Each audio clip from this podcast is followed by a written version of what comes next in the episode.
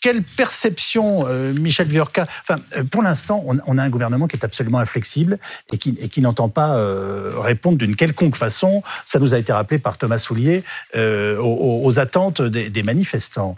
ça peut durer combien de temps, ce, ce face à face bah, écoutez, enfin, il y a plusieurs hypothèses qui peuvent être formulées. Ou bien le gouvernement continue son chemin, avec l'appui des Républicains, fait passer sa réforme au Sénat et à l'Assemblée nationale et puis, euh, je dirais, aura euh, au bout du compte euh, laissé ce pays s'enfoncer dans une dans une crise coûteuse pour tout le monde. Voilà, ça c'est le premier scénario.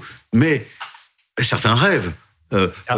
que le président Macron dise je veux sortir de tout ça par le haut avec de la hauteur d'esprit, j'ai entendu, je vous ai compris. Je vous ai compris. Ce qu'on appelle en anglais du wishful thinking, c'est que vous essayez de faire de la pensée, de la pensée positive. Je n'y crois pas beaucoup. Je crains qu'elle ne soit pas perçue. Je, n'y crois pas, je n'y crois pas beaucoup, mais certains en parlent. J'ai entendu Jean-Luc Mélenchon euh, évoquer cette hypothèse. Euh, je n'y crois pas beaucoup. Et en même temps, je pense que si euh, Emmanuel Macron veut laisser une place dans l'histoire, il vaudrait mieux que ce soit pas celle de celui qui a mis en place une réforme dont les Français ne voulaient pas et qui aura laissé des traces énormes. Et donc, il devrait peut-être réfléchir aussi de cette manière-là. Michael Zemmour, quelle est votre perception de la, situation au moment où nous en sommes? J'écoute avec attention et moi, la méthode en sciences sociales, pour avoir de l'imagination, c'est de regarder ce qui s'est passé. Donc des réformes qui sont imposées contre l'opinion, il y en a eu. Pensez à la loi travail ou la réforme des retraites de 2010. Puis des réformes qui sont retirées, il y en a eu aussi. 1995 sur les retraites le CPE retiré après le vote. Oui. C'est-à-dire qu'il y a aussi un rapport de force qui se poursuit après le Parlement. C'est le contrat premier emploi. Hein. Le contrat premier embauche en 2006. Embauche, pardonnez-moi. C'est Dominique de Villepin à l'époque. Oui. Donc c'était voté, promulgué et puis pas appliqué parce qu'en fait la mobilisation s'est poursuivie.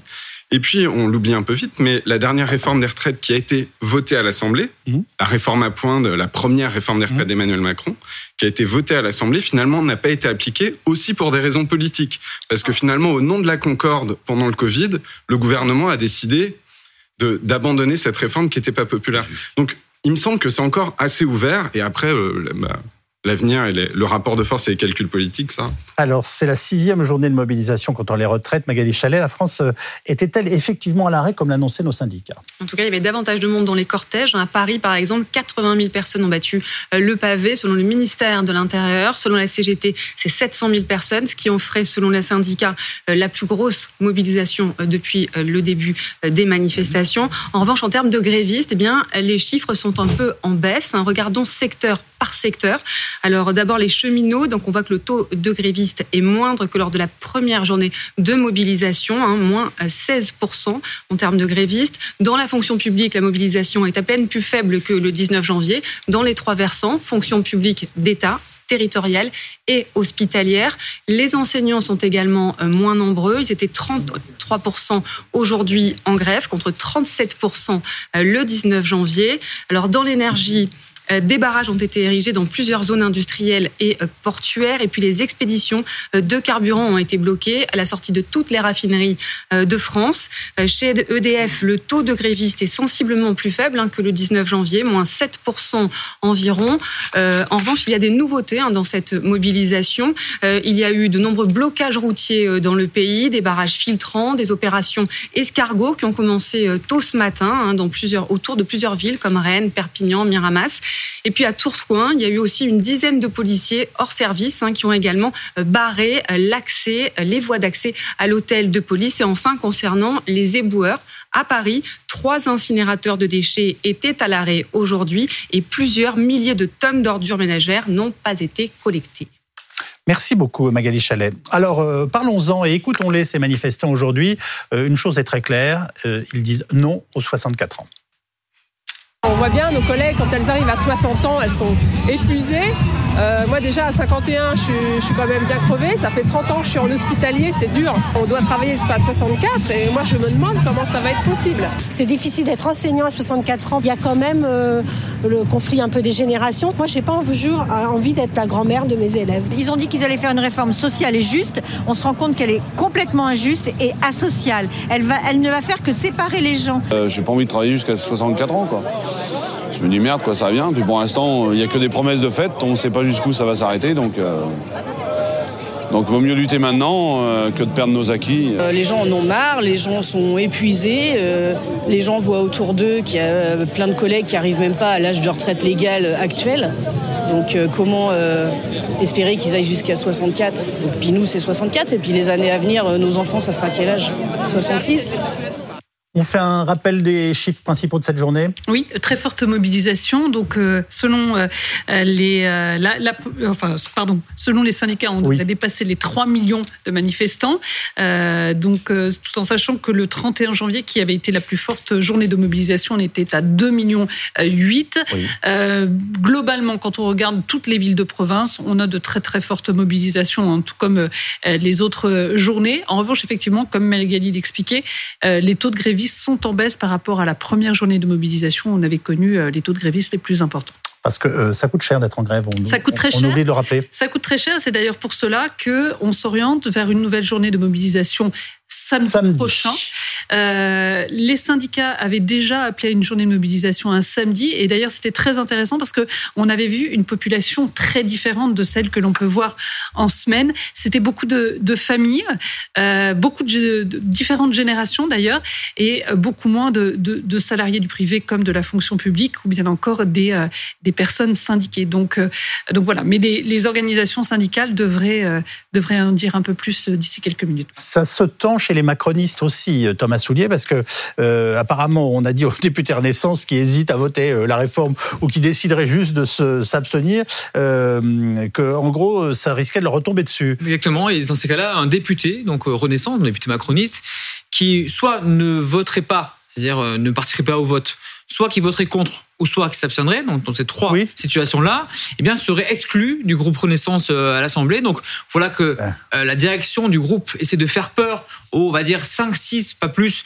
euh, députés Renaissance qui menacent aujourd'hui de s'abstenir ou même de voter contre. Alors j'en ai un au téléphone, Patrick Vignal, notamment, qui est un des frondeurs, entre guillemets, qui me disait ce n'est pas la meilleure méthode de me menacer aujourd'hui. Donc oui, il va y avoir ces 5-6 personnes à gérer et ce n'est pas, on va dire, ça paraît peu comme ça, mais politiquement, c'est fort. C'est-à-dire que si demain, vous devez exclure 5 ou 6 députés Renaissance, déjà sur le symbole politique, c'est fort, mais aussi, euh, vous savez que euh, à chaque texte, depuis euh, la perte de la majorité absolue à l'Assemblée, parfois il manque 4, 5 voix oui.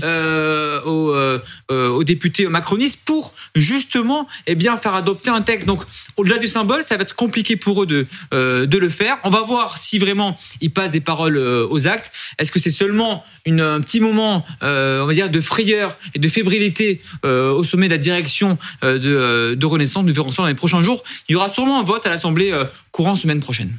Et bon, on va retrouver tout de suite Marc Ferracci, qui est député Renaissance des Français de l'étranger et membre de la commission des affaires sociales. Merci beaucoup d'être avec nous en direct sur BFM TV, monsieur, monsieur Ferracci. Quelle est votre réaction après cette nouvelle journée de mobilisation qui, quoi qu'on en dise, aura été très importante? Oui, c'est une journée euh, dans laquelle euh, eh bien, les manifestations, mais aussi les mouvements de grève euh, ont confirmé que qu'ils avaient, euh, qu'ils avaient beaucoup d'ampleur. Euh, je pense qu'on est, même si j'ai pas les tout derniers chiffres, euh, sur des niveaux très similaires à ce qu'on a pu constater à la fin du mois de janvier.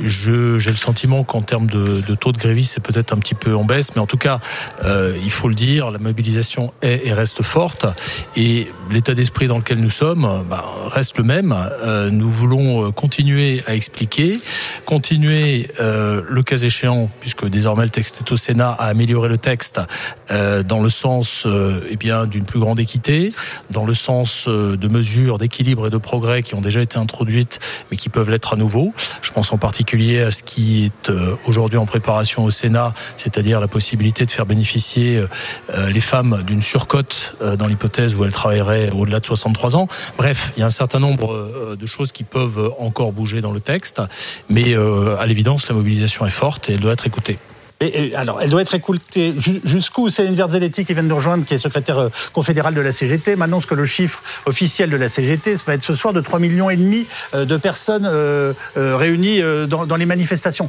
3 millions et demi, ça commence à faire beaucoup.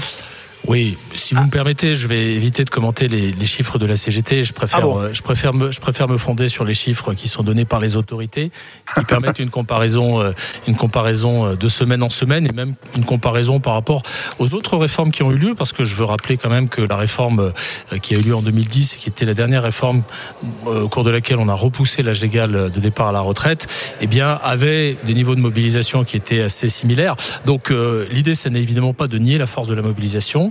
Euh, elle est, euh, elle est perceptible, elle est nette. Euh, néanmoins, il y a une légitimité dans la rue, il y a aussi une légitimité au Parlement. le Sénat est en train de discuter du texte. Malheureusement, à l'Assemblée, comme vous le savez, nous n'avons pas pu aller jusqu'au bout de l'examen du texte du fait des stratégies d'obstruction qui ont été menées, notamment par la France insoumise.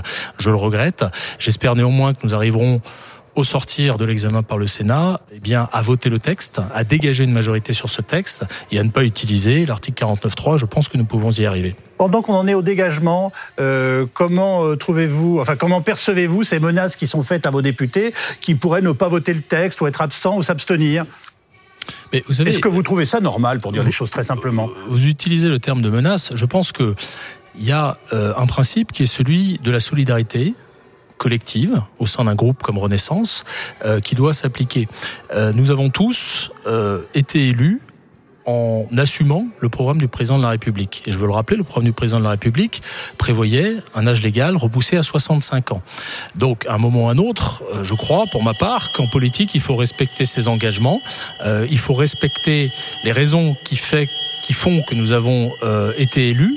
Et en l'occurrence, le sujet des 65 ans, si vous vous en souvenez, durant la campagne présidentielle, il n'a pas été esquivé, il n'a pas été escamoté. C'est un sujet qui a été abondamment discuté, abondamment débattu. Certains ont pu dire d'ailleurs que ça avait pu faire, ça avait, ça avait pu faire perdre quelques voix ou quelques députés à la majorité présidentielle, mais nous assumons ce projet de repousser l'âge légal. Nous avons fait évoluer ce projet.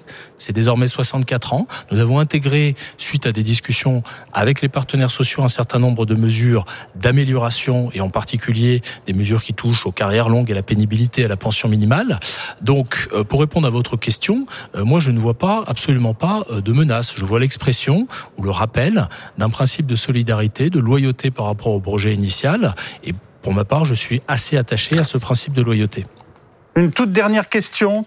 Euh, on peut considérer que le levier du départ de l'âge de la retraite était sans doute euh, le, parti pris le plus brutal.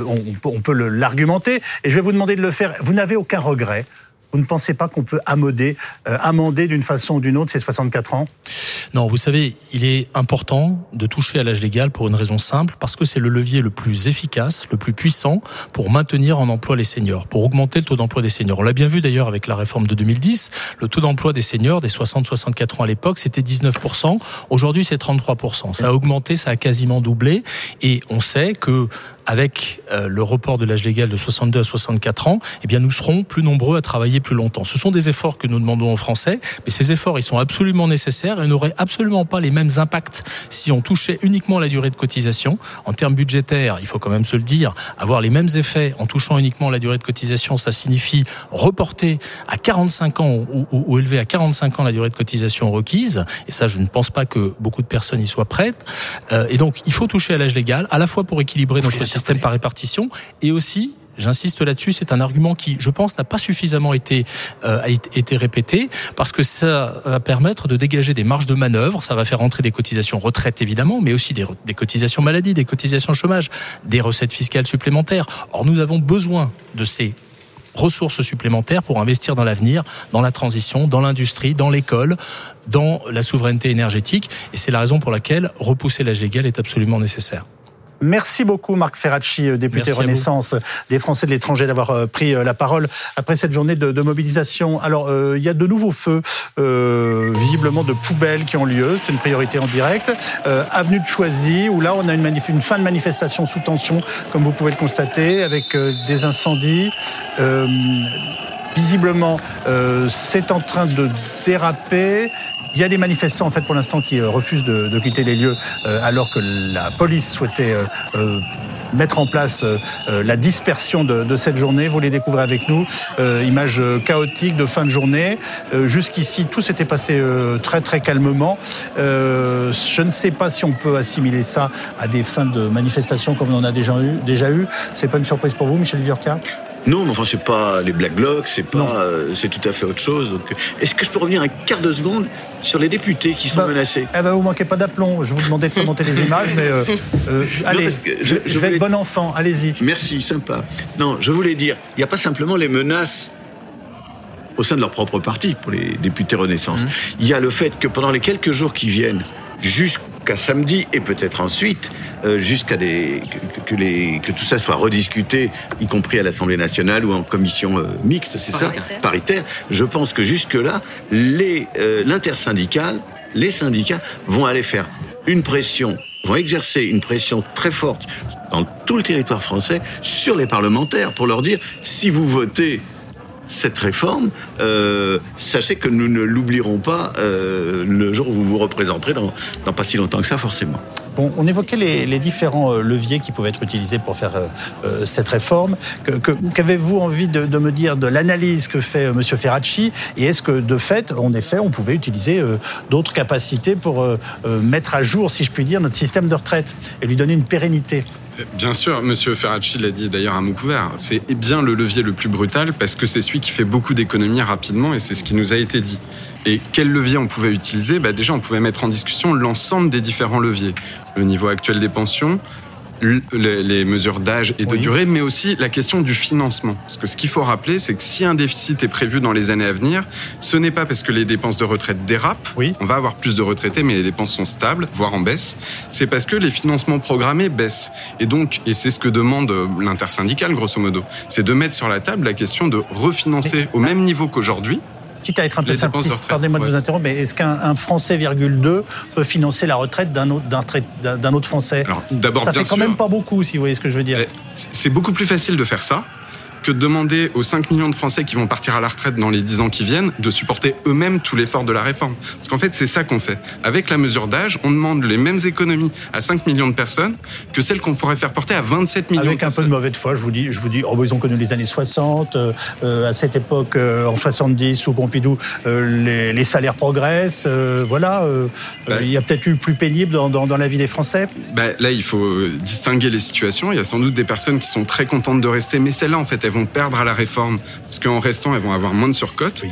Et puis, il y a d'autres personnes euh, pour qui ça va impacter directement le pouvoir d'achat, notamment les personnes qui vont rester au chômage. L'UNEDIC, la semaine dernière, a sorti une étude qui disait que l'indemnité chômage des femmes indemnisées, seniors, oui. c'était 900 euros par mois à peu près. C'est beaucoup moins protecteur que la retraite.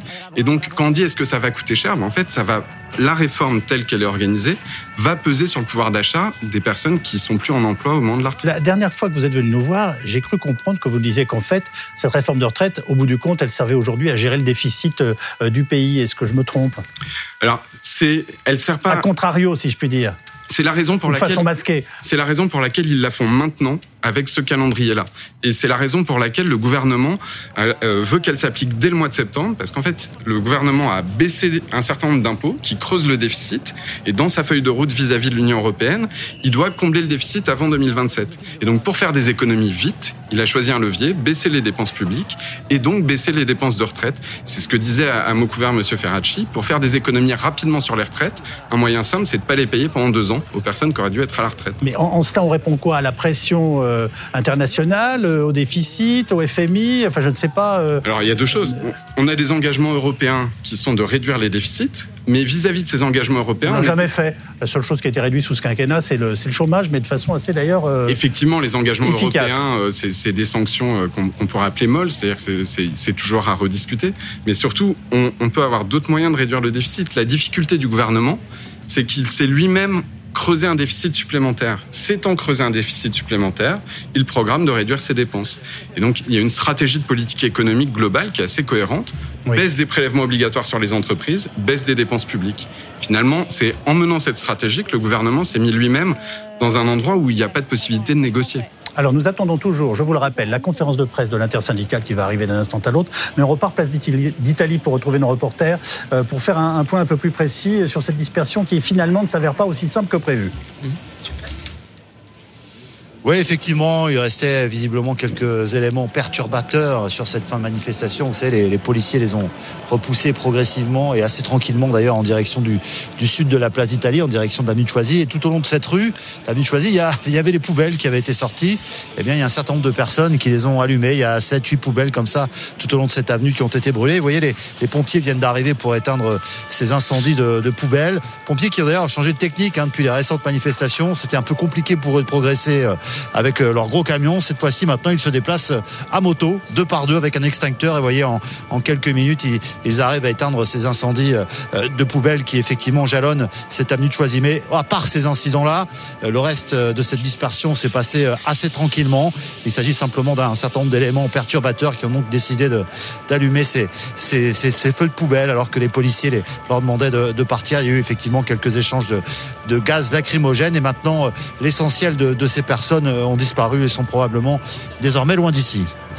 Guillaume Fard, c'est euh, échauffouré de fin de manif, enfin on peut qualifier ça comme ça, ou un peu plus Des individus qui euh, quittent la place d'Italie, ça se passe pas à place d'Italie, hein, ça se passe avenue de Choisy, donc ils partent dans des artères euh, parallèles ou qui partent de la place d'Italie, et ensuite pour certains d'entre eux, ils vont signer leur présence en dégradant le milieu urbain ou en incendiant des poubelles ou ce qu'ils peuvent, peuvent trouver sur, sur la chaussée. On est dans le registre Black Bloc, on sait qui fait ça, ou ça peut être... un peu le même type d'individus qui n'ont pas réussi à faire nécessairement ce qu'ils avaient l'intention de faire place d'Italie parce ah. qu'ils ont fini par être repoussés. Et pour certains d'entre eux, en s'éloignant, ils vont décider d'allumer un feu de poubelle ou de, de mobilier urbain parce que tout simplement c'est visible. Alors la, préfecture s'est adaptée. Les, brigades de répression de l'action violente motorisées, donc motorisées parce que se déplaçant à moto, embarquent des pompiers désormais. Et les pompiers qu'on a vus à l'image, ils n'ont pas des casques de pompiers, ils ont des casques de moto. Si ah. vous avez prêté attention à, à cela. Et, donc euh, ils embarquent un peu. Oui. Alors j'avais déjà vu passer des équipages les jours de matif et je ne comprenais plus ce qui étaient ces personnages. On les a vus tout à l'heure. Ils ont des casques de moto rouge euh, et donc parce qu'ils sont embarqués à l'intérieur de ces brigades de répression d'action violente. Mais eux, leur but, ce n'est pas d'affronter euh, des manifestants violents, c'est d'éteindre le plus vite possible des incendies de voie publique. Et donc, ils ont euh, des petits extincteurs qui peuvent s'embarquer sur une moto. Et donc, c'est avec ces extincteurs qu'ils ont bah là, éteint les, incendies, des, petits incendies. Donc, vous considérez ça comme épiphénoménal et maîtrisé, je vous ai bien compris Oui, en tout cas, c'est pas, pas grave. Voilà, c'est sans gravité. Stéphanie Matheny-Lecoq, est-ce que c'est au président désormais de dénouer le, la situation Là, on, voit bien qu'on a un non contre un non, donc euh, à la, dans les, lors des différents témoignages. Est-ce que, en tout cas, euh, normalement, ce serait au, gouvernement, au vu de ce qui s'est passé aujourd'hui et de la mobilisation euh, forte qui se, qui se maintient, euh, de faire un pas de côté et de, de, tout faire pour renouer le dialogue? Parce que là, de toute façon, on a clairement une, une mobilisation qui montre clairement qu'il n'y a pas d'espace de dialogue euh, possible et qui demande cet espace de dialogue. Et, de toute manière, tout, conflit se termine par de la négociation, se, termine par euh, des échanges de, de, la discussion. Et ils ont bien dit que même avant cette journée, oui. Bien évidemment, euh, ça fait ça fait 10 jours, 15 jours qu'elle se prépare, mais c'était aussi euh, également euh, le temps du débat possible en amont de, de, cette journée, et il n'y a eu aucune porte ouverte au débat sur. ils ont le, le gouvernement a estimé que c'était le temps politique donc il y avait le temps de l'Assemblée nationale, le temps du Sénat, le temps là de la commission mixte paritaire et du retour à l'Assemblée, et ça s'arrête là. Et c'est-à-dire qu'ils n'entendent absolument pas la rue. Emmanuel euh, Macron semble ne pas souhaiter, et ça fait son deuxième mandat, qu'il ne semble ne pas souhaiter entendre la rue. Il a estimé avoir fait son travail lors des concertations en amont du travail euh, parlementaire et, sénatorial, et ça suffit. Et donc, euh, il, il observe, tout comme on observe et tout ce, comme vous avez observé tout au long de cette journée, les mouvements euh, sociaux, avec effectivement le taux de grévistes, est-ce que ça produit ou pas euh, en entreprise, le taux de mobilisation de citoyens, le taux de l'opinion, est-ce qu'on a toujours une opinion euh, favorable ou pas? C'est ces éléments qui vont lui faire faire le pas de côté. C'est aussi ces derniers éléments blocage ou effectivement ce type d'éléments de fin de manif où effectivement les plus durs bah, démontrent un peu leur force et lance des avertissements également au gouvernement. On voit vos fameux pompiers dont vous nous parliez. je ne sais plus si c'est des CRS ou des pompiers. Euh, en tout cas, ils éteignent le feu. Hein. Je, profite, comme vous dit à pour donner le chiffre du coup du ministère intérieur qu'on attendait tellement. Ah. 1 280 000. À l'échelle nationale. À l'échelle nationale, selon le ministère de l'Intérieur. Ce qui en ferait la, journée record. Alors, petit record, hein, c'était 1 272 000 le 31 janvier. Donc, on serait au-dessus, mais, mais ce n'est pas non plus significativement au-dessus. Céline Verzeletti, vous nous avez rejoint. Euh, alors, on a ce chiffre triomphant de 3 500 000 annoncé par euh, la CGT. Comme d'habitude, celui de la préfecture qui n'est pas du même ordre. Enfin, il est clair qu'aujourd'hui, 1 280 000 à l'instant, nous dit-on. Euh, bon, la mobilisation est suffisante? En tout cas, elle est très importante. Euh, elle va crescendo, hein, puisqu'on le voit. Euh, on est de plus en plus nombreuses et nombreuses à venir manifester. Au niveau des grèves, les taux de grévistes sont euh, importants aussi, même s'ils fluctuent en, fonction des secteurs professionnels. Mais on sait très bien que le gouvernement, lui, ce qu'il attend, c'est que ça pourrisse un petit peu. Alors que depuis le 19 janvier, moi, j'ai rarement vu ça. Hein. On a quand même déjà, on avait des millions de personnes qui étaient donc descendues dans la rue. Et là, pour le coup, on voit que ça continue. Enfin, la, mobilisation continue à s'élargir, c'est énorme hein, quand même, hein, parce que là, voilà, par exemple à Paris, bon, alors la préfecture nous dit 80 000 à Paris. Enfin, moi, j'y étais. Ils sont obligés de délester, d'ouvrir deux parcours, parce qu'autrement, on n'avancerait jamais, on, débuterait jamais la mobilisation. Nous, on a comptabilisé 700 euh, 000 personnes. Après, on fait dans, chaque ville, c'est, c'est énorme. Hein, euh, Toulouse, 120 000, alors que la dernière fois, il y en avait 80 000. Ça, sur villes de province, ça reste enfin, voilà, sur des petites villes comme Tarbes, c'est 21 euh, 000 manifestants, manifestants sur 40 000 habitants. Enfin, je veux dire, c'est énorme. C'est énorme et, véritablement, ça, continue à, progresser. Donc, moi, je réfléchirais à deux fois si j'étais Emmanuel Macron et le gouvernement, sincèrement, parce que je peux vous assurer que les mobilisations, bien évidemment, vont continuer. Et je pense qu'il y a encore des personnes qui ne viennent pas alors qu'elles sont en effet contre cette réforme et qu'elles veulent nous rejoindre dans la mobilisation. Et elles arriveront de toute manière à un moment donné à participer aussi. Donc, on sera encore plus nombreux. Gaëtan Mélin. Les numéros 1 des organisations syndicales vont envoyer une lettre au président de la République pour être reçus par ce dernier. Ils veulent, disent-ils, pouvoir discuter avec le président de la République. Le problème, c'est qu'aujourd'hui, on est face à un problème, c'est que euh, habituellement, euh, les gouvernements qui ont été confrontés aux réformes des retraites avaient un interlocuteur eh privilégié avec lequel ils pouvaient On avait une forme de médiateur. Effectivement, la CFDT. Et là, euh, quand on discute avec Laurent Berger ou bien avec Philippe Martinez ou avec Frédéric Souillot, eh bien, tous les trois vous disent une chose. Il n'y a pas de négociation possible. La seule chose qu'ils souhaitent, c'est le retrait pur et simple de cette réforme. Ils ne veulent pas de la mesure d'âge à 64 ans et ils ne veulent pas de l'accélération de la réforme Touraine. Donc, ils veulent être reçus, mais finalement, on peut se poser la question pour dire quoi, si ce n'est demander de, le retrait euh, le pur et simple de cette réforme. On sait ce qu'ils vont raconter dans leur lettre ils vont demander au président de la République. au président de la République. Alors, on n'a pas encore le contenu de cette lettre, mais en tout cas, on, peut imaginer qu'ils vont, euh, fort de ces journées de mobilisation, euh, demander effectivement à ce que le président de la République euh, les écoute et les entende. Michel Viorca Juste un mot. dans le passé, c'est un ministre dont le nom était associé à la réforme. Oui. Hein, la réforme Touraine, la réforme Juppé, etc. la réforme Wörth. La réforme Wörth. Là, on a le sentiment. Et, et donc le ministre pouvait être le président. Là, c'est la réforme Macron. Exactement. Là, on a vu Chirac dire à Juppé, écoutez, euh, on, recule. Oui. Là, c'est la réforme Macron. Donc il n'y a pas le fusible. Il n'aime pas les médiations, mais d'une certaine façon, y compris euh, la médiation qu'aurait pu apporter euh, sa première ministre ou tel ou tel autre ministre. Autrement dit, le, blocage est d'autant plus grand que ça devient le chef de l'État dans son rapport à l'histoire, puisqu'il veut faire de cette réforme le, grand moment de son, de son mandat, c'est le chef d'État dans son image historique face à une contestation. Euh, alors, il y a une inter... Quand même, comment, euh, disons le Racontons l'envers du décor à nos téléspectateurs. On attendait beaucoup plus tôt la prise de parole de l'intersyndicale. Euh, à ma connaissance, elle a été reportée une première fois d'une demi-heure, si je ne dis pas de bêtises. Oui, tout à fait, voilà. Et pour l'instant, euh, elle a encore 20 minutes de retard. Exactement. Qu'est-ce qui se passe? Alors, bien, on doit toujours simplement, normalement, faire le point je parle sur le. Est-ce que le grand forum de l'amour est en train d'être un peu. sur euh, la mobilisation d'aujourd'hui, sur euh, la reconduction au pas de certains mouvements dans, dans, certaines fédérations, et puis de la suite du mouvement surtout. normalement, l'intersyndicale devrait se mettre d'accord sur une nouvelle journée de mobilisation samedi prochain. Mais voilà.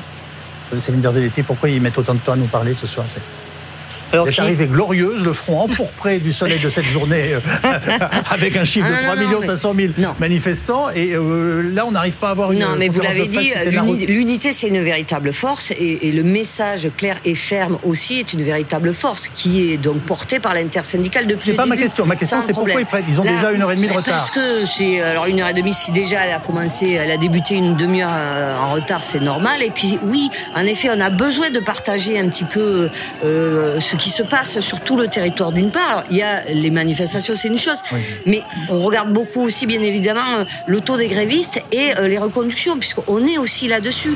Et après, bon, on, passe vite le demain. Hein. Je rappelle quand même que demain c'est le 8 mars, oui. la journée de lutte pour les droits des femmes, et que là, le 8 mars, on a appelé, il y a d'ailleurs, on a appelé à manifester. Il y a des manifestations sur tout le territoire, et d'ailleurs aussi à Paris, à Place de la République, notamment, et aussi on a appelé à, à faire des grèves sur ce 8 mars parce que quand même, la réforme des retraites, elle impacte aussi particulièrement justement les femmes. Donc il y a eu mars, et là, en effet, c'est intersyndical. Moi, je, vraiment, enfin voilà, je, n'ai aucune crainte. Je, euh, je suis persuadée qu'il n'y a aucun problème. C'est juste par du fait que plus il y a de mobilisation, plus il y a euh, des grèves, des secteurs qui sont euh, donc en action, et plus il faut faire le point, le bilan et ajuster, on va dire, une stratégie qui doit être le plus efficace. Parce que là, je pense qu'on est on touche le, but et la victoire, à mon avis. Donc, euh, euh, il faut, bien affiner notre confirmation dans quelques minutes. Dites-moi, vous avez déclenché une euh, charge de CRS. Euh, ah. Guillaume Farr, qu'est-ce qui va se passer Ces images qu'on vient de voir? Enfin, on a, vu, on a vu une interpellation. On est toujours dans le secteur de l'avenue de Choisy, là où certains individus avaient quitté la place d'Italie pour aller incendier du mobilier urbain. Oui. Et, donc, bah, dans ces cas-là, vous déplacez les, moyens en termes de force de l'ordre là où se passent les, les exactions pour voir si, d'abord, vous pouvez les faire cesser, permettre l'intervention des pompiers en sécurité. On a vu un camion de pompiers qui est, venu, on l'a vu à l'image. Bon, ça s'est passé euh, de, façon euh, tout à fait sereine. Et ensuite, euh, il va, s'agir d'aller soit disperser, soit interpeller ceux qui, restent encore à cette heure en dehors de la place d'Italie, qui n'ont rien à voir avec l'intersyndicale, mais qui viennent chercher une forme de confrontation avec les, forces de l'ordre. Là, on, voit, on voyait quelques CRS à l'image, qui sont sur une position statique, mais il n'est pas exclu que ça passe de façon plus dynamique à des interpellations. Euh, Michael Zemmour, le Sénat a voté un CDI pour les seniors.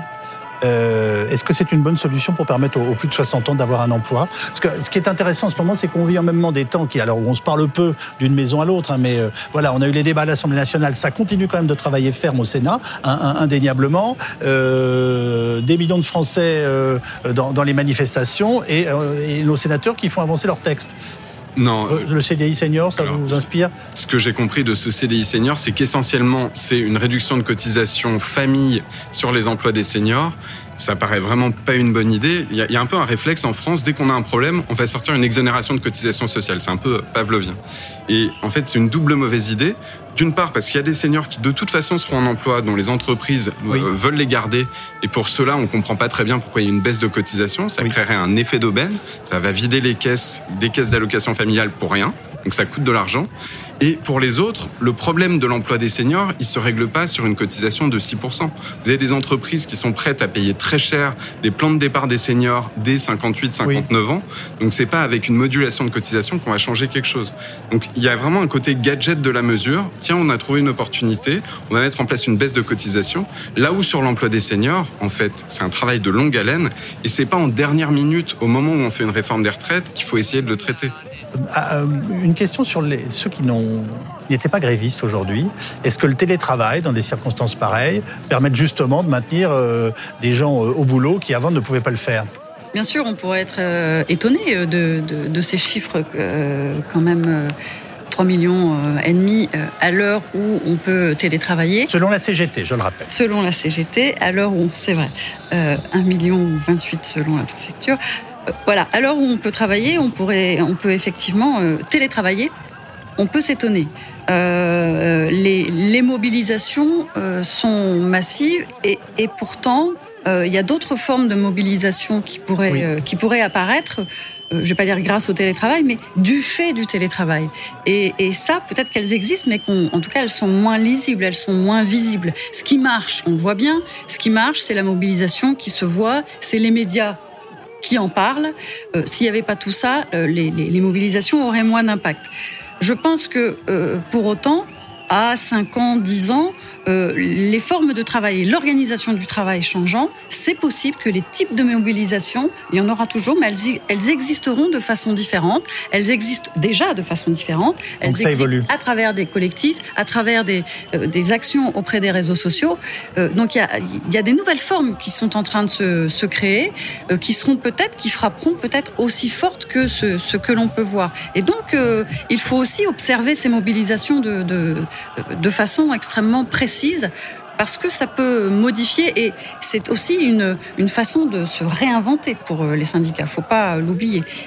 Par rapport au, au, au, temps tout à l'heure oui. et au, à l'intersyndical qui discute, euh, le temps social, ne l'oublions pas, est un temps long, est un temps plus lent. On prend le temps, on prend du recul oui. et on a d'énormes enjeux euh, en fonction et en parallèle du débat politique euh, et du débat au Sénat qui est en train de se, tourner. Donc c'est normal que l'intersyndical prenne absolument le temps et euh, on n'est pas comme un chef d'entreprise qui décide d'une mesure et tous les salariés euh, finalement appliquent cette mesure.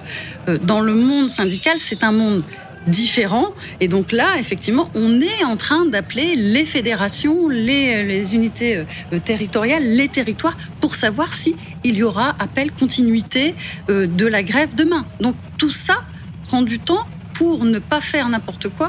Euh, au, au, niveau du courrier qui va être fait, au niveau des enjeux qui se jouent dans les 3-4 prochains jours. On en est au sixième jour. Hein. On, on, nous annonce 15 minutes euh, encore euh, de retard pour euh, la prise de parole de l'intersyndicale. Euh, bon, on avait quand même une annonce qui était de mettre la France à l'arrêt. Oui. On n'a pas eu une France à l'arrêt aujourd'hui.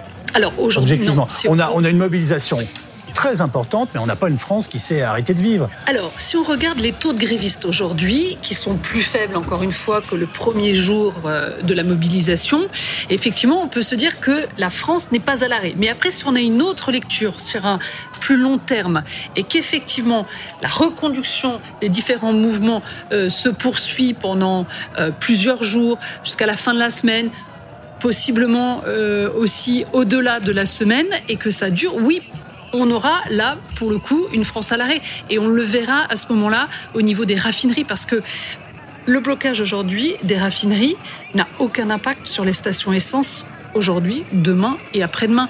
Mais si ça se poursuit dans le temps, comme finalement ce qu'on a vécu à l'automne dernier, eh bien oui, il y aura des pénuries et oui, ce sera problématique. Même, même chose pour les blocages. Aujourd'hui, il, y il y avait des, des euh, barrages filtrants oui. pour empêcher justement l'approvisionnement de magasins, d'aller dans les dépôts. Pour voilà.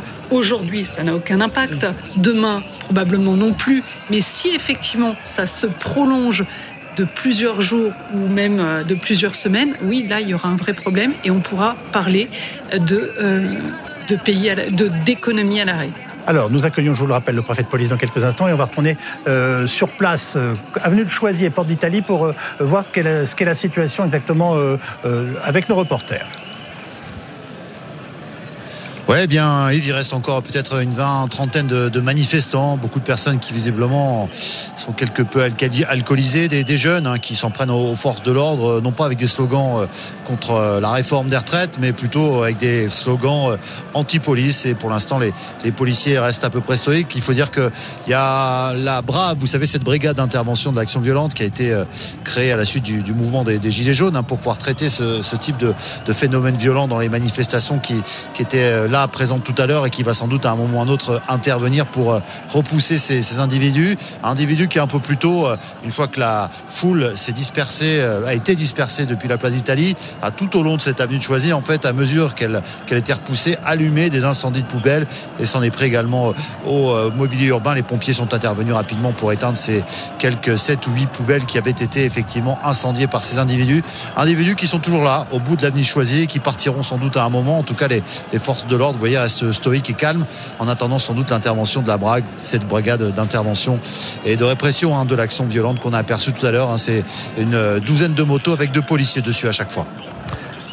Merci à nos reporters qui étaient sur place. Laurent Nunez, vous êtes notre préfet de police de Paris. Merci de nous avoir rejoints. Euh, en quelques mots, les, chiffres que vous nous annoncez et euh, le regard que vous portez sur cette journée est tout à fait particulière. Bah, c'est une manifestation qui s'est déroulée comme les nombreuses manifestations intersyndicales, hein, euh, encadrées par les policiers de la préfecture de police de Paris, des compagnies républicaines de sécurité, des gendarmes mobiles, qui ont permis que la liberté d'expression trouve à, s'exercer euh, à Paris, euh, comme c'est le cas à chaque fois, en assurant évidemment la sécurité des cortèges, euh, en garantissant pour les organisations syndicales la possibilité de manifester. Et puis, comme nous le demande le schéma national de maintien de l'ordre public édicté par Gérald Darmanin, le ministre de l'Intérieur et des Outre-mer, nous intervenons chaque fois qu'il y a des individus violents qui tentent de perturber ces manifestations. Malheureusement, c'était encore le cas aujourd'hui. Quel bilan faites-vous justement de ces échauffourées qui en même temps ne semblaient pas extrêmement impressionnantes, même si on voit encore bien entendu euh, nos, policiers euh, sur le terrain? En ce moment où nous parlons On a connu des échauffourées extrêmement limitées, hein, puisque euh, ce sont essentiellement donc des individus des mouvances ultra qui, je tiens à le préciser, se positionnent devant les cortèges syndicaux. Hein. Ils ne sont pas dans les cortèges, mais devant et qui, euh, dès qu'ils le peuvent, commettent des exactions euh, sur des commerces ou contre les forces de l'ordre.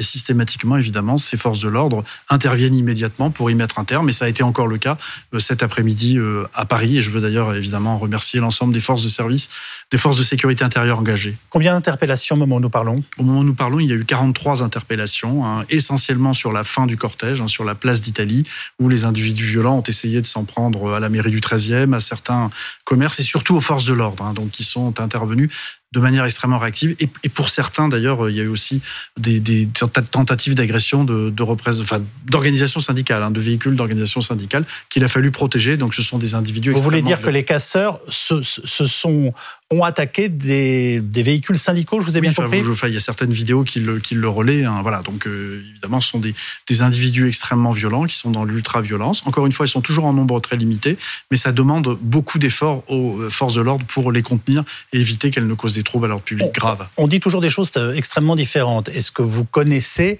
je dirais, l'origine de, de, de, de, ces, euh, de ces casseurs? Est-ce qu'ils appartiennent à une mouvance politique d'une quelconque façon, de l'extrême droite, de l'extrême gauche? Euh, Est-ce que ce sont des anarchistes? Ces casseurs, d'abord, se positionnent dans ce qu'on appelle les pré-cortèges, hein, des, des pré-cortèges qui se forment devant les cortèges syndicaux, qui peuvent réunir de 5 000 à 15 000 personnes. Et ces individus, c'est à chaque manifestation entre 1 millier et 2 000 personnes, qui appartiennent tantôt à la mouvance ultra-gauche, Hein, les antifascistes, les anarcho-autonomes, les autonomes, et parfois la mouvance, et souvent d'ailleurs même à la mouvance, ce qu'on appelle nous, dans le jargon policier, les ultra-jaunes radicalisés, c'est-à-dire des gilets jaunes qui sont extrêmement radicalisés et qui euh, commettent un certain nombre de violences. Donc la mouvance, c'est essentiellement ça, et elle se constitue en black bloc, c'est-à-dire ce sont des gens qui se griment le visage, euh, qui se qui, qui, qui, qui se s'habillent en noir et qui, encore une fois, dès qu'ils le peuvent, essaient d'aller impacter les forces de l'ordre. Alors elles le font assez peu car nous sommes assez éloignés des cortèges, mais sinon s'en prennent à des commerces. Sont-ils identifiés? Et, si oui, pourquoi n'arrive-t-on pas à les empêcher de nuire? Parce que pour certains pardonnez-moi, mais on, a une police française qu'on sait de grande qualité. Euh, je, je, suis sûr que beaucoup de nos téléspectateurs ne comprennent pas comment on n'arrive toujours pas à empêcher ces gens de nuire. Euh, je pense qu'il y a beaucoup de nos téléspectateurs qui comprennent qu'on est dans un état de droit, qu'il y a une liberté qui s'appelle la liberté de manifester, et que euh, empêcher les personnes de se rendre sur une manifestation au motif de ce que nous supposerions qu'elles sont susceptibles de commettre des troubles à l'ordre public, ça n'est pas constitutionnel. On ne peut pas l'anticiper. Ça n'est pas possible. Ça a été tenté en 2019 et ça n'a pas été jugé constitutionnel. En revanche, ce que nous pouvons être et nous le sommes, c'est être très ferme dès qu'il y a des exactions commises pendant les manifestations et quand les personnes sont condamnées, il y a évidemment des interdictions judiciaires de manifester, évidemment que nous appliquons. Vous me, me, confiez. Alors on voit une charge en ce moment. Euh, je ne sais pas si vous avez envie de, la commenter. Que, que se passe-t-il exactement? Bah C'est toujours euh, comme cela au moment des dispersions. Vous avez un certain nombre d'individus qui, qui restent sur place et qu'il faut euh, repousser, qui parfois s'en prennent aux forces de l'ordre. Et donc voilà, c'est les traditionnelles fins de manifestation.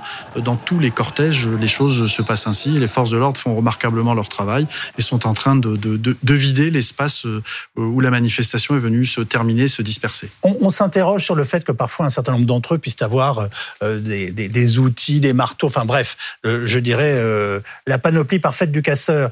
Et semble-t-il, ils préparent cela la veille et parfois ils les placent dans un certain nombre de niches où, semble-t-il, là aussi, vos forces de police essaye de passer les, dans, la matinée qui précède la, manifestation. Oui. Est-ce que, est-ce que effectivement ça se passe comme ça? Oui. Alors ce, que nous faisons d'abord, euh, et le ministre de l'Intérieur nous le demande, demande à chaque préfet, je le fais évidemment à, à, Paris en tant que préfet de police, nous faisons des contrôles préventifs des personnes qui viennent aux manifestations, on contrôle des individus. Il y a eu près de 4000 contrôles aujourd'hui et on a interpellé six personnes pour euh, port euh, d'armes par destination prohibé aujourd'hui encore. Et puis, évidemment, pendant le, cortège, généralement, ces personnes se munissent de pavés, de matériel de chantier qu'ils vont trouver sur le parcours, qu'ils utilisent comme des armes par destination, et certains arrivent à dissimuler des engins d'artifice, des mortiers Aujourd'hui, on a eu, pour la mouvance ultra, encore une fois, extrêmement minoritaire, l'utilisation de nombreux pavés contre les forces de l'ordre ou de jets de mortier euh, à tir tendu. Donc ça a été, euh, c'est cette mouvance s'en est pris à nos forces de l'ordre de manière extrêmement violente. Et encore une fois, je veux les saluer parce qu'ils ont su riposter de manière proportionnée et éviter tout débordement. Monsieur le préfet, euh, que, enfin, quel bilan faites-vous finalement de ces six journées de manifestation, à la fois dans la présence des, des défilés qui semblaient calmes, dans les débordements qu'on a eu parfois, mais qui jusqu'ici ont surtout été, enfin, euh, plutôt remarquablement euh, contenus. Voilà, quel bilan faites-vous quand même de ces sixième journées, de ces six journées, sachant qu'on en annonce d'autres et que donc euh, vos policiers vont encore avoir du boulot? Écoutez, il y avait on a compté, puisque nous, nous comptons les manifestants, 81 000 euh, manifestants euh, aujourd'hui. La manifestation s'est passée dans le calme. Euh, il y a toujours évidemment. Excusez-moi, la, CGT en annonce 700 000. Pour nos téléspectateurs qui se posent toujours la question, 80 000 la préfecture, 700 000 à Paris pour la CGT. moi, je n'ai pas de commentaire à faire sur le chiffre qui est avancé par une organisation syndicale. Ce que je peux vous dire, c'est que nous, nous comptons les manifestants. Il y a, deux lignes de, de, comptage sur chacun des itinéraires, parce que vous savez que nous avons deux itinéraires, nous comptons les manifestants, et la CGT donne un chiffre qu'elle calcule, je ne sais de quelle façon, ça, il ne m'appartient pas de faire ce commentaire. Ce chiffre d'ailleurs est souvent donné alors même que euh, l'ensemble des manifestants n'ont même ne sont pas encore partis du lieu de départ de la manifestation. Moi, je n'ai pas de commentaire. C'est clair qu'il y a une guerre des communiqués. Ce mais... que nous faisons, nous, c'est que nous comptons les manifestants. Voilà, nous les comptons. Bon, euh, physiquement. Les, forces de l'ordre euh, françaises sont prêtes à vivre encore des journées et des journées de manifestation? Oui, nous sommes prêts. Nous sommes prêts, encore une fois, à la fois à assurer la liberté de manifestation, c'est ce que nous faisons, à garantir que les choses se passent dans le bon ordre. Et depuis que le mouvement L'intersyndicale a lancé ses manifestations, ça se passe très bien. Nous avons d'ailleurs un dialogue euh, très nourri avec elle, et donc ça se passe très bien. Et évidemment, nous intervenons avec beaucoup de fermeté pour contenir ceux des individus les plus violents qui ne viennent que pour faire dégénérer les manifestations. Et donc, nous continuerons évidemment, nous sommes très déterminés à le faire comme nous le faisons de manière très réactive et très déterminée. Donc, vous estimez avoir une vision très claire de ce qui se passe, c'est-à-dire que des manifestants qui pour l'instant sont organisés et dans lesquels il n'y a pas de débordement, de, qui ne génèrent pas des, débordements et, des casseurs euh, en partie identifiés euh, dont, vous connaissez les méthodes. Enfin, euh, identifier, j'irai pas jusque-là. Hein. On connaît les méthodes, encore une fois. C'est celle de venir se, greffer devant un cortège syndical et de commettre des exactions. Voilà. Mais nous n'avons pas, depuis que l'intersyndicale a lancé ses mouvements, nous n'avons pas de problématiques particulières de maintien de l'ordre public dans les cortèges syndicaux. En revanche, encore une fois, devant, dans les pré-cortèges, on ne peut pas dire que ce soit le cas. Nous avons des individus radicaux qui arrivent à s'y introduire et à mm. commettre des exactions. Merci beaucoup, monsieur le préfet, d'avoir pris la parole ce soir euh, en direct sur BFM TV. L'intersyndicale, visiblement, euh, c'est une priorité au direct, bien entendu sur notre chaîne, euh, est en train de se mettre en place pour sa conférence de presse. On les écoute. Et après, pour la conférence de presse, je vous proposerai du coup qu'on procède comme on l'avait fait la dernière fois quand on avait eu le plaisir de vous recevoir ici, par petits groupes, organisation syndicale par organisation syndicale. Merci. Le gouvernement doit dès maintenant retirer son projet. Depuis le 19 janvier, la population se mobilise massivement contre la réforme des retraites. Les différentes journées à l'appel de toutes les organisations syndicales et de jeunesse, ont rassemblé des millions de travailleurs et travailleuses, jeunes et retraités. Le 16 février, face à l'absence de réponse du gouvernement et du président de la République, l'intersyndicale a appelé à mettre la France à l'arrêt le 7 mars. Elle est forte du soutien des trois quarts de la population et de 94% des actifs qui refusent le recul de l'âge légal de départ à 64 ans et l'allongement de la durée de cotisation. Aujourd'hui encore, ce sont plus de 3 millions de travailleurs et travailleuses, du public comme du privé, jeunes et retraités, qui se sont mobilisés par la grève et ou la manifestation. C'est une journée historique par l'ampleur de ces grèves et de ses mobilisations. Des milieux d'école et de lieux d'études fermés, des entreprises privées, des administrations et des villes à l'arrêt. Plusieurs centaines de manifestations et d'actions sur l'ensemble du territoire pour demander le retrait du projet de loi retraite. À ce jour, ces mobilisations énormes, conduites par une intersyndicale unie, n'ont reçu aucune réponse de la part du gouvernement. Cela ne peut plus durer. Le silence du président de la République constitue un grave problème démocratique qui conduit immanquablement à une situation qui pourrait devenir explosive. En responsabilité, l'intersyndicale adressera un courrier lui demandant à être reçu en urgence pour qu'il retire sa réforme. C'est fort de cette détermination exprimée aujourd'hui que l'intersyndicale soutient et encourage tous les secteurs professionnels à poursuivre et amplifier le mouvement. L'intersyndicale appelle à se saisir du 8 mars pour pointer la détérioration particulière de la situation des femmes avec ce projet de réforme.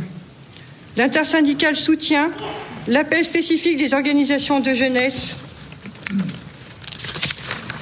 à se mobiliser jeudi 9 mars et appelle à rejoindre les rassemblements et manifestations, notamment à Paris, place de la République.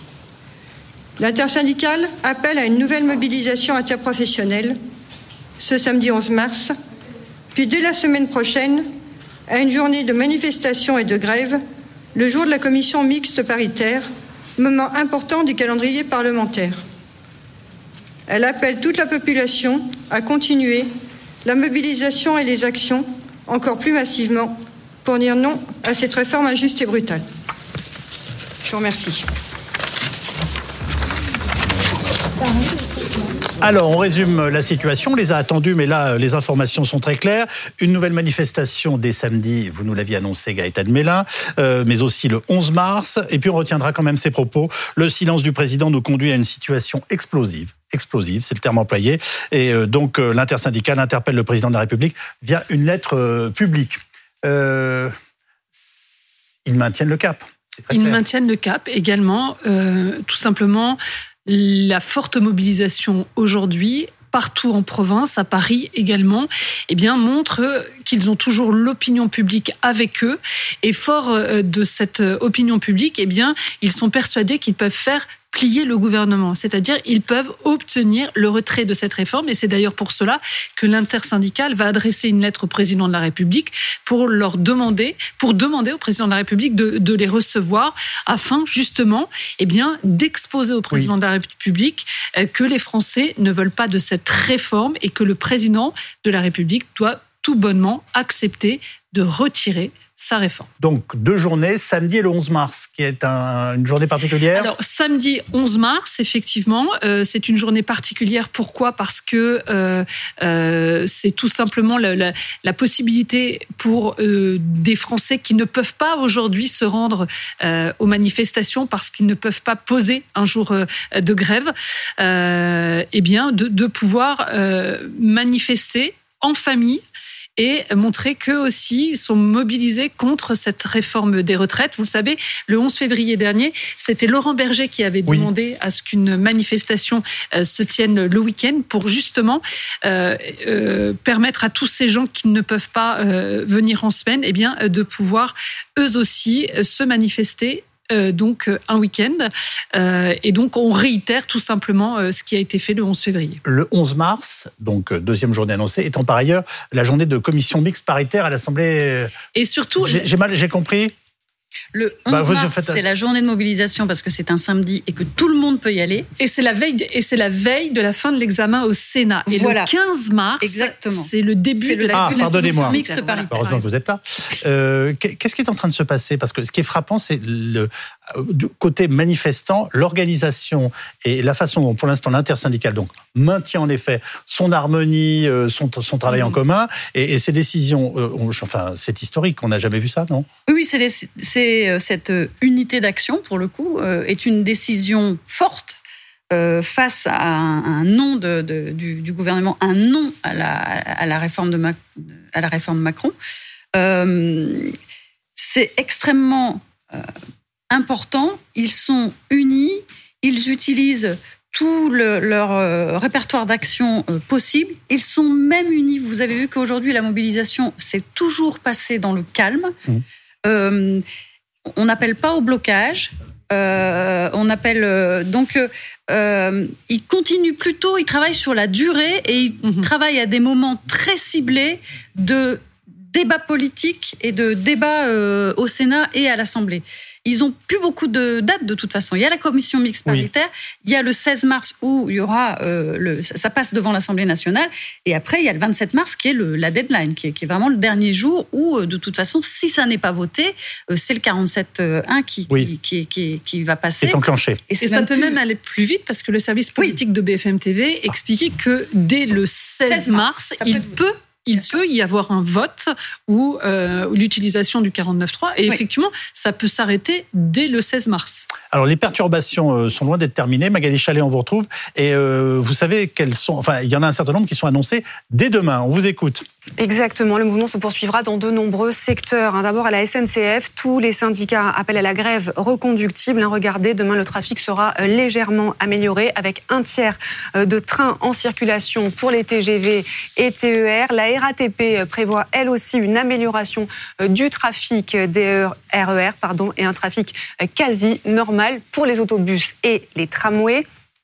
Mais le service sera toujours très dégradé euh, dans le métro. Hein. Vous allez le voir entre un quart et la moitié euh, du service habituel. Ensuite, dans les aéroports, même programme qu'aujourd'hui, c'est-à-dire 20% euh, de vols annulés à Roissy, Charles de Gaulle et 30% dans la plupart des autres aéroports. Dans le secteur de l'énergie maintenant, la grève a été reconduite de manière illimitée sur l'ensemble des sites de Total Énergie. Les syndicats enseignants appellent aussi à reconduire la grève mercredi 8 euh, mars dans le cadre de la journée euh, de lutte euh, pour les droits des femmes. Les lycéens et les étudiants, vous le voyez, pourraient également rejoindre le mouvement. Et puis, les éboueurs ont également appelé à la grève reconductible. Merci beaucoup, Magali Chalet. Bonsoir, Sébastien Chenu.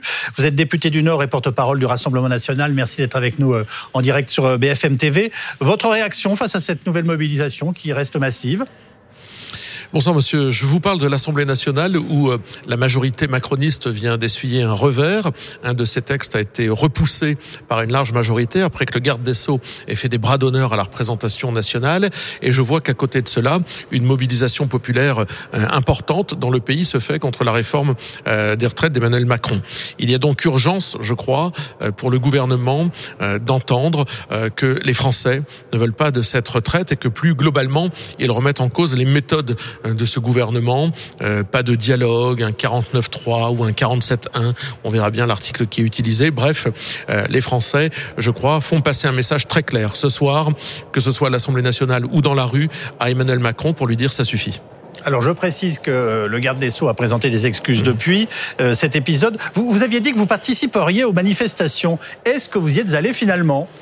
Alors moi, à titre personnel, je ne suis pas allé aux manifestations, mais on a beaucoup de militants euh, qui y sont allés. Vous savez, euh, euh, moi j'ai par exemple toute ma famille qui est allée manifester. Beaucoup de nos militants y sont allés. Un certain nombre de nos élus y sont allés. Je pense à Jérôme Buisson, le député de l'Ain, qui je crois n'a manqué aucune de ces manifestations. Mais là n'est pas l'essentiel. L'essentiel, c'est que le gouvernement entende la pression populaire, entende la pression parlementaire, entende que le pays ne veut pas de cette réforme des retraites, qui au final d'ailleurs ne va pas remplir sa mission euh, j'allais dire, d'équilibre financier, mais c'est une réforme des retraites qui euh, va juste impacter ceux qui travaillent, ceux qui se lèvent tôt, euh, ceux qui font des efforts chaque jour et qui vont être mis davantage à contribution. Il faut que le gouvernement se rende à l'évidence. Les Français ne sont pas d'accord avec cette réforme des retraites. Sébastien Chenu, les syndicats durcissent le ton. Êtes-vous favorable au blocage pour que le gouvernement recule? Alors le blocage, c'est absolument pas une finalité en soi. L'idée, c'est de faire échec à cette réforme des retraites. C'est pas de bloquer le pays. Moi, je crois qu'il faut pas qu'on tombe dans le piège que nous tend le gouvernement, qui serait de diviser euh, les Français, de diviser les travailleurs entre ceux qui sont euh, favorables au blocage, ceux qui sont victimes d'un blocage, ceux qui organisent un blocage. Je crois qu'il faut être très attentif à ça. Euh, l'idée, c'est pas de bloquer le pays, pas du tout. L'idée, c'est de faire en sorte que le gouvernement entende le message. Pour cela, il y a trois leviers. Il y a le levier parlementaire, il y a le levier des manifestations, on l'a vu aujourd'hui, et puis il y a le levier du débat public, notamment dans les médias. Si avec ça, le gouvernement ne comprend pas que les Français ne veulent pas de sa réforme des retraites, je crois qu'il n'aura rien compris. Euh, il y aura beaucoup de ressentiment si le gouvernement euh, s'obstine. Donc le blocage, c'est pas une fin en soi, mais il y a une solution. Hein, vous savez, toute simple que Marine Le Pen a proposé euh, et que nous avons proposé à l'Assemblée nationale, c'est d'aller au référendum. Si le gouvernement, si le président de la ah. République veut sortir par le haut sur cette réforme des retraites, qu'il consulte les Français. Il propose son texte. Il y aura un débat dans tout le pays apaisé, ça évite les blocages, et puis il y aura un vote à la fin. Et comme ça, chacun sera mis devant ses responsabilités. Merci beaucoup Sébastien Chenu, euh, député du Nord et porte-parole du Rassemblement national.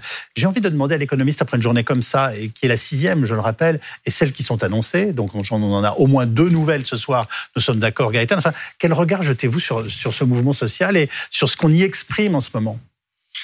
Euh, bah, c'est pas très surprenant. C'est pas une mobilisation symbolique au sens où euh, la, la, réforme va avoir des effets extrêmement concrets sur les individus, sur euh, leur carrière, sur leurs arrangements personnels. Donc c'est ça en général qui déclenche des mouvements sociaux importants. Quand vous étudiez euh, l'état social, la protection sociale, euh, en France, elle porte les traces de mobilisation importantes. Donc, y compris les réformes qui sont passées ou les réformes qui sont pas ont passées. Été rejetées. Ont été rejetées. Et donc, il y a deux façons de faire évoluer en fait. Soit euh, par euh, la discussion, et là il n'y a pas eu de discussion, les concertations n'en ont pas été, il n'y a pas eu de d'espace créé sur la table pour euh, pour voir un petit peu quel pouvait être le terrain d'entente. Soit il y a des bras de fer et des bras de fer durs et dont on a les traces. Par exemple, quand vous regardez le droit du travail en France, il y a des réformes qui ne sont pas passées, comme euh, le, contrat première embauche, ou des réformes qui sont passées, comme la loi travail. Et donc, on a les traces dans euh, notre droit du travail et dans la protection sociale de mouvements comme celui-là, qui sont parfois victorieux, parfois non. En quelques mots, et avant de nous séparer, on reste bloc contre bloc ce soir? On reste clairement euh, bloc contre bloc. C'est vraiment dommage pour cette démocratie sociale qui ne parvient pas à se construire euh, en France. Mais de toute façon, euh, Emmanuel Macron l'a clairement dit en, début de premier mandat, les syndicats, c'est dans l'entreprise. Et, toute autre forme syndicale ou de démocratie sociale n'aura pas lieu. Et, on le voit aujourd'hui, et on le voit, le, on voit malheureusement le résultat de cette démocratie sociale qui n'arrive pas à se construire en France. C'est extrêmement dommage et ça présage pas d'un bel avenir. Avant de nous séparer, très rapidement, les chiffres de la journée et les prochains rendez-vous, euh, Gaëtan Mélin Alors, une très forte mobilisation au niveau parisien, mais surtout au niveau national, avec, euh, selon la CGT, donc 3,5 millions de manifestants, ce qui voudrait dire qu'on atteindrait la, le, la, plus forte mobilisation, euh, qui était, je le rappelle, le 12 octobre 2010. Où 80 000 selon la préfecture. Le préfet de police nous a dit qu'il comptait un à un. Oui, non, mais tout à fait. Donc, euh, donc voilà. Bon, effectivement, il y a toujours eu la guerre des chiffres, mais ça, c'est de tout temps, je dirais. Oui. Euh, donc, donc voilà, une très forte mobilisation et surtout, encore une fois, une très forte mobilisation en province qui, qui, ne, qui, ne, qui ne se dément pas vraiment. il, faut, il faut noter aujourd'hui que il y a un message qui est porté par euh, tous ces, tous ces Français, euh, au-delà même encore de la réforme des retraites. Et la prochaine journée d'action aura donc lieu samedi, samedi mais il y en a d'autres à annoncer. Merci infiniment les uns et les autres.